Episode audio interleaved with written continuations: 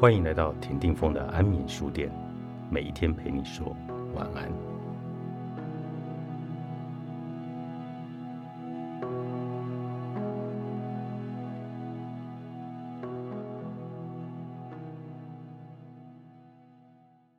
让时光先倒流，十七世纪的大航海时代，位居台湾海峡西南航道的小琉球，遭遇世界连结了。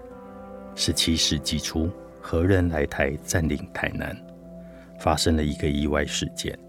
由于一艘前往南洋的金狮子号途中遇上逆风而暂停停泊在小琉球，有船员登岛取水，却遭到当地平埔族的杀害。这个意外让荷兰东印度公司发现小琉球的存在，更注意到小琉球的位置。就是当时航行在巴达维亚与大员之间的重要补给中继站，基于补给与海域安全的理由，并试图阻止当时明朝贸易船只前往菲律宾马尼拉来进行贸易，才能削弱了殖民菲律宾的竞争者西班牙的势力。因此，荷兰联合几个台南附近的平埔族部落，两度进攻小琉球。几乎歼灭了岛上的平埔族，甚至将彝族迁徙到台湾本岛。这个岛屿的命运，一直要到十八世纪末的清朝才开始转变。当时的福建泉州府晋江县的汉人移民到小琉球，逐渐开启了另一波移民潮。清代乾隆二十九年，小琉球就以球屿小峡名列南台湾。的八景之一，也让不少文人雅士流传下许多名为“求雨小侠”的诗句。其中最著名的就是清光绪十年担任凤山知县的黄家鼎写的《求雨小侠》：“昆南天色小琉球，一遇千家水上浮。灿烂晴霞明海市，迷离晓日现春楼。”纵横平淡非缓住，明泪翻风尽又收。散景换文开盛韵，孤悬片土一瀛洲。这个风景是因为海域凶险，只能远眺美景。乾隆年间的学者朱世杰，当时调任台湾府凤山县学，进治学术，急寻小琉球的所在，以险阻未能至。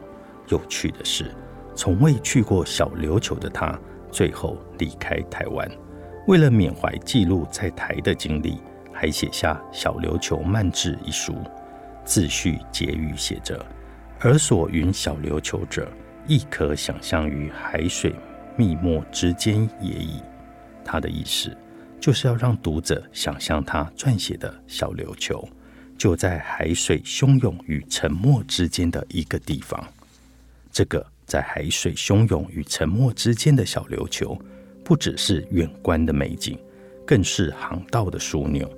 小琉球本身的风土条件也带来丰富的渔场资源。小琉球位于屏东东港西南方约八里，也是高雄西南方约十八里，是台湾本岛以外的十四个岛屿中唯一的珊瑚礁地形的岛屿。加上周围的黑潮支流与南海海流经过，带来大量的鱼群。由于环绕全屿的珊瑚礁海岸具有空穴与缝隙的特质，很适合鱼族栖息繁殖。另外，这个小岛距离台湾本岛很近，成为吸引渔民来此从事渔业活动，甚至定居下来的地方。小琉球的居民告诉我，小琉球有三多。船长多，寺庙多，与校长多。台湾捕黑尾鱼的船长超过一半是小琉球人，甚至只要有海港就有琉球人。岛上的男人总是流浪出走。关岛、菲律宾与新加坡的太平洋海域都有他们的捕鱼英姿。尽管为了养家活口而离乡背井。必须数月到好几年才能回家，船长们的妻子还得搭机出国，飞到各个港口与丈夫相会。寺庙的增加在于各聚落都有大量的信仰。三年一次全乡全村动员的迎王活动，连船长都要开船搭飞机回来扛轿迎王。由于船长工作辛苦，都希望下一代能够好好读书，因此出现许多到外地任职的国中、国小校长。那么再回到现在，小琉球现在应该有地势多、民宿多。这座船长聚集的岛屿是屏东，甚至是全台最独特的岛屿，不应该只是让旅人走马看花、骑车喧闹、打发时间的地方。我相信小琉球在地居民不满意现状，旅人来小琉球也不满意，因为没有其他不同的体验行程。虽然人潮很多，生意很好，但是。还能再升级吗？有没有兼顾环境、文化、社会与商业价值的好内容？每个船长的故事，每个聚落的故事，从中延伸的饮食、生活样貌，都需要仔细的爬书整理，变成让外地人向往、能参与体验的内容，而不是卖房间、卖空间，更需要卖时间，否则。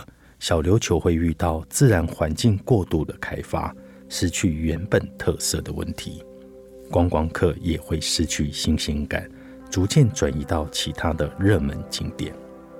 法国浪漫主义大师夏多布里昂对水手的形容，也能呈现小琉球的船长特质。他们把种种激情留在岸上，后面的世界已经远去，前面的世界。还在找寻，浮于其上的场所，就是他们的爱情和祖国。水手的言语已经不是普通的言语了，那是海洋和天空、平静和风暴说的语言。现在该让小琉球回到海洋的本质，在海水汹涌与沉默之间，重新诉说船长知道的语言与故事。屏东海洋文学新浪潮，作者洪振宇，屏东县政府文化处出版。